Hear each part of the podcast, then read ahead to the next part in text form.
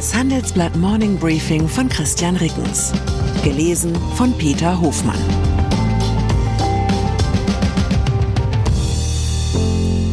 Guten Morgen allerseits. Heute ist Donnerstag, der 1. Juni. Und das sind unsere Themen. Krankenkassenchef möchte keine Zahnbehandlung mehr zahlen. Wann wusste Tesla vom mutmaßlichen Datenabfluss?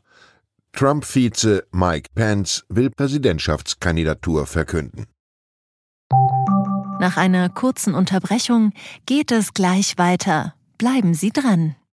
Ich bin Dr. Falk Stierkart und leite ein medizinisches Versorgungszentrum in Erlangen. Der Job als niedergelassener Arzt ist nicht unattraktiv, aber er scheitert oft schon an der Wurzel. Wenn unser Studiensystem nicht darauf ausgelegt ist, genug Ärzte in guter Qualität auszubilden, wie soll die medizinische Versorgung in Mittelfranken dann gedeckt sein? Die besondere Nähe der niedergelassenen Haus- und Fachärzte ist in Gefahr. Was die Gesundheitspolitik jetzt dringend ändern muss, erfahren Sie auf rettetdiepraxen.de. Krankenkassen. Kennen Sie dieses Gefühl, wenn man nur lange genug von bestimmten Krankheiten hört, verspürt man prompt ein Ziehen und Zwacken an den betreffenden Körperstellen. Nachdem ich von Ralf Hermes Sparvorschlägen gelesen hatte, hat sich vor allem die Kiefergegend bei mir gemeldet. Der Chef der gesetzlichen IKK Innovationskasse fordert nämlich, Zitat, der Lage angemessen wäre es, die komplette zahnärztliche Versorgung aus dem Leistungskatalog zu streichen. Zitat Ende. Für zahnärztliche Behandlungen hat die GKV vergangenes Jahr knapp 13 Milliarden Euro ausgegeben. Darunter fallen Zahnfüllungen, Wurzelkanalbehandlungen und Vorsorgeuntersuchungen. Sie sind zuzahlungsfrei. Hinzu kommen noch einmal 4 Milliarden für Zuschüsse beim Zahnersatz. Zitat dieser Bereich ist stark durch Prävention beeinflussbar, hat Hermes gesagt. Und weiter, Zitat, wer sich im Wesentlichen zweimal am Tag ordentlich die Zähne putzt, bekommt fast keine Probleme. Zitat Ende. Ausnahmen sieht er bei Unfällen oder schweren Erkrankungen. Streichen will Hermes auch die homöopathischen Leistungen. Die Ausgaben liegen hier allerdings lediglich im einstelligen Millionenbereich. Grund für Hermes Vorstoß ist der Geldmangel der gesetzlichen Krankenkassen. Aussicht auf Erfolg hat der Manager damit allerdings nicht. Bundesgesundheitsminister Karl Lauterbach erteilt Leistungskürzungen eine Absage. Auch andere Kassen sehen sie skeptisch.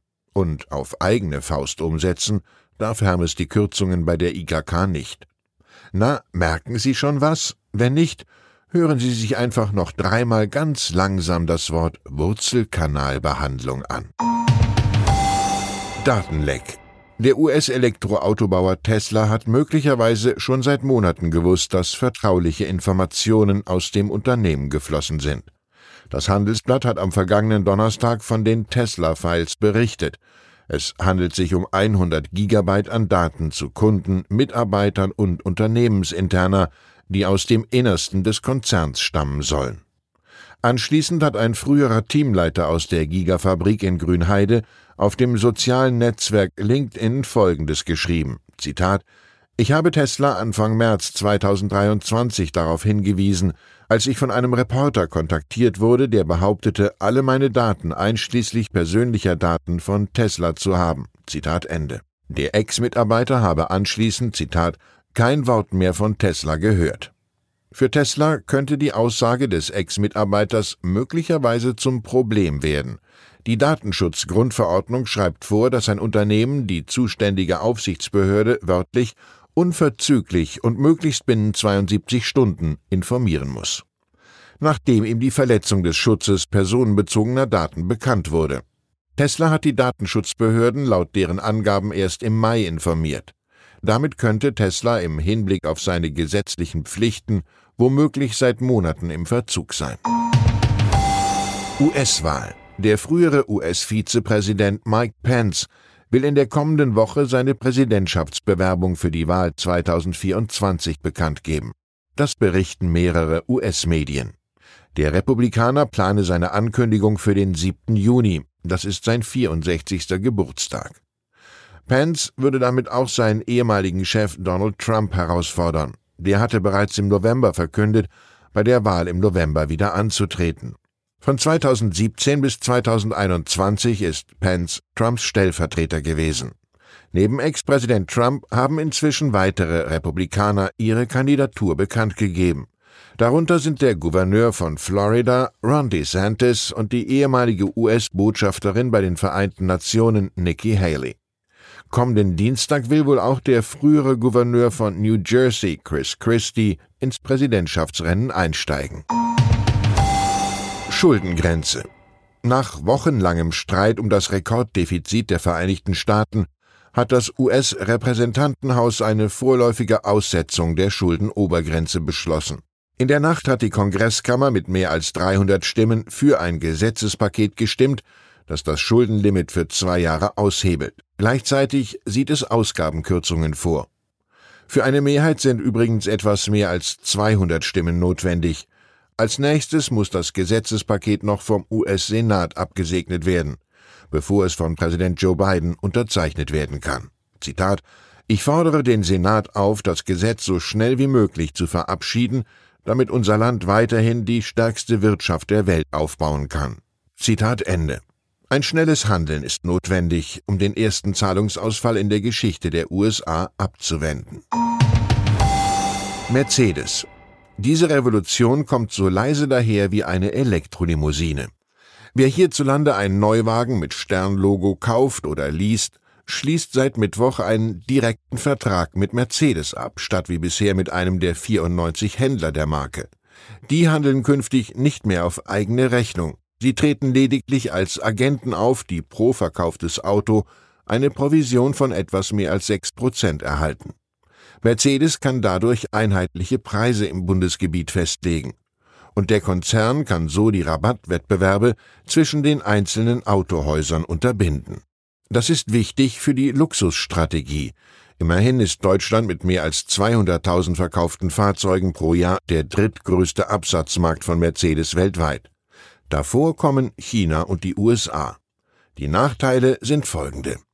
Ohne die Möglichkeit zu feilschen wird der Autokauf für Endkunden tendenziell teurer.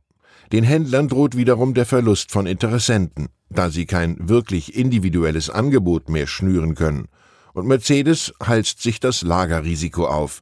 Die Fahrzeuge lasten künftig auf der Konzernbilanz. Das ist ein kleiner Trost.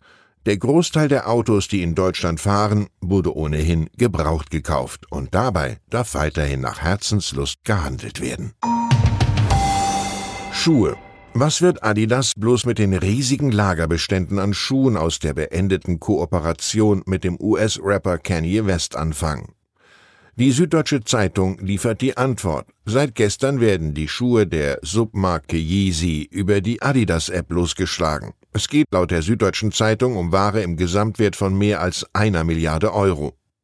Die Kooperation mit West hatte Adidas nach antisemitischen Äußerungen des Rappers beendet.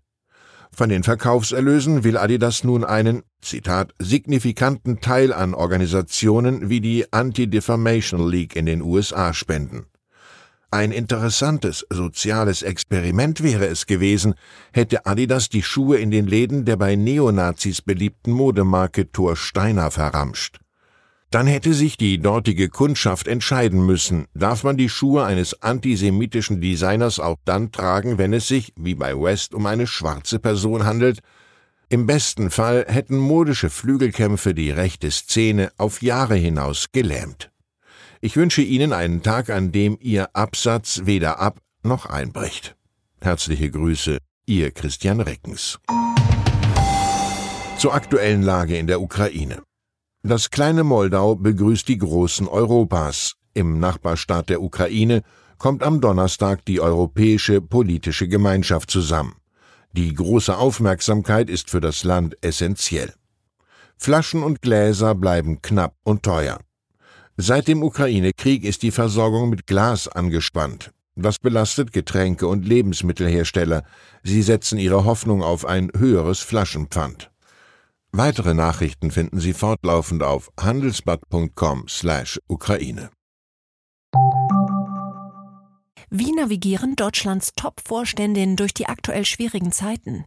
Hören Sie es selbst bei der Female All-Star Boardroom Session am 14. Mai. Mit dabei Maria Ferraro von Siemens Energy, Viktoria Osatnek von E.ON, Sopna Suri von RWE Generation und Antje von Dewitz von Vaude. Wir sprechen mit Ihnen über die Stärkung der Wirtschaft, das politische Klima und die geopolitischen Krisen. Seien Sie dabei, femaleallstarboard.de.